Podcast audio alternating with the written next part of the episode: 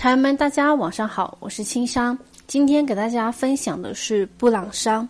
布朗山它位于西双版纳勐海县境内，总面积在一千零一十六平方公里。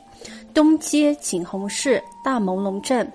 西接达洛镇，北接勐混镇鹤开古茶山，南与缅甸接壤。所产的普洱茶呢，品质较为出众，是优质普洱茶主要的产区之一，也是现今古茶园保留的最多的地区之一。而普洱茶界也流传着这样一句话：不懂布朗山，就不懂普洱茶。很多刚入门的茶友呢，可能要心存疑问了：为什么说不懂布朗山就不懂普洱茶呢？今天青山就跟大家分享。它的原因所在。如果说单独的布朗山茶友们可能会有些陌生，但如果提及在普洱茶界无人不知、无人不晓的老班章，想必茶友们必定不陌生。老班章的产地正是在布朗山。老班章普洱茶以强烈的山野气韵、迅猛的回甘生津、充沛的茶气，而被誉为是茶中之王。有“茶中霸主，班章为王”的美誉，而老班章普洱茶之所以能够获得如此高的赞许，和当地的生态环境也是紧密相连的。正是布朗山这个环境造就、孕育了这个老班章的霸气。现在呢，虽然老班章是布朗山茶区，嗯，声名最为显著的一个茶叶产地。但布朗山可不仅仅只有老班章这一个品质出众的山头，布朗山除了老班章之外，还有老曼峨、曼兴隆、曼诺、张家三堆等等一些山头。布朗山广峡村寨所产的这个普洱茶品质也同样是非常好的，而且在普洱茶界中也有一席之位。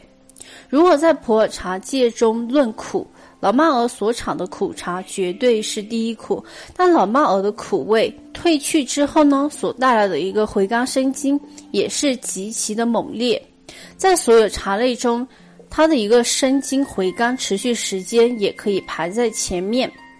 再如这个曼兴隆所产的普洱茶，香气、滋味、口感都较为接近老班章，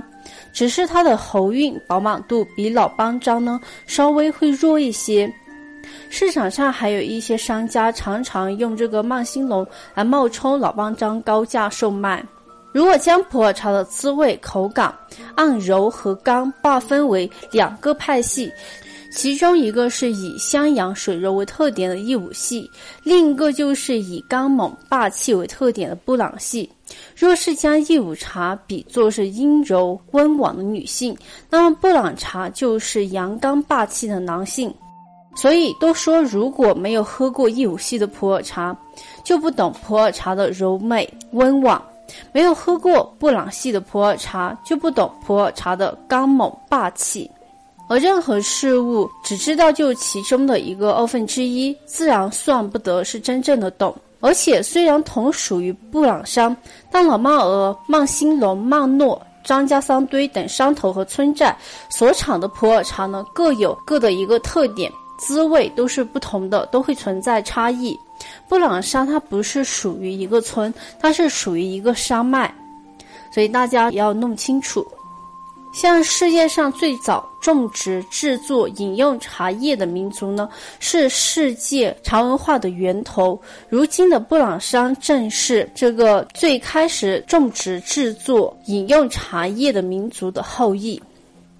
所以，布朗族呢也被认为是如今历史上有据可考种植、制作、饮用茶叶最久远的民族之一。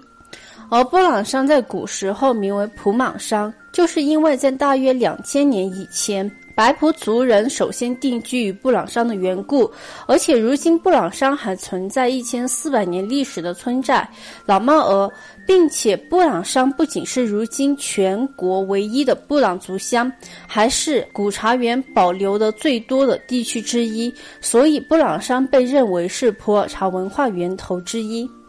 经过青山上面所跟大家讲解的，身为茶王的老邦章，它原产地的布朗山，整体生态环境是非常适合茶树的生长，有利于优质的普洱茶形成。并且，布朗山整体大环境的优良，不仅仅造就了霸气的老邦章，还成就了诸如老曼尔、曼兴隆、曼诺、张家桑堆等优质的普洱茶，同时形成了布朗山不同山头或村寨所产的普洱茶，以阳刚霸气为主要特点，而且它们是多样丰富的普洱茶风味。另外一面呢？这个布朗山是如今古茶园保留最多的地区之一。布朗山的一个布朗族，身为白普族后裔，拥有悠久的种茶、制茶、饮茶的历史，是普洱茶文化源头之一。本期的节目就分享到这里。如果大家想要了解更多关于普洱茶冲泡、品鉴、储存等等知识，可以添加我的个人微信号：b h。y 九九八八六六，b h y 九九八八六六交流学习，每晚八点我都会在我们的淘宝店铺直播。如果感兴趣的茶友呢，可以过来这个淘宝搜索店铺“百花影官方店”，与我在这个直播间中共话茶事。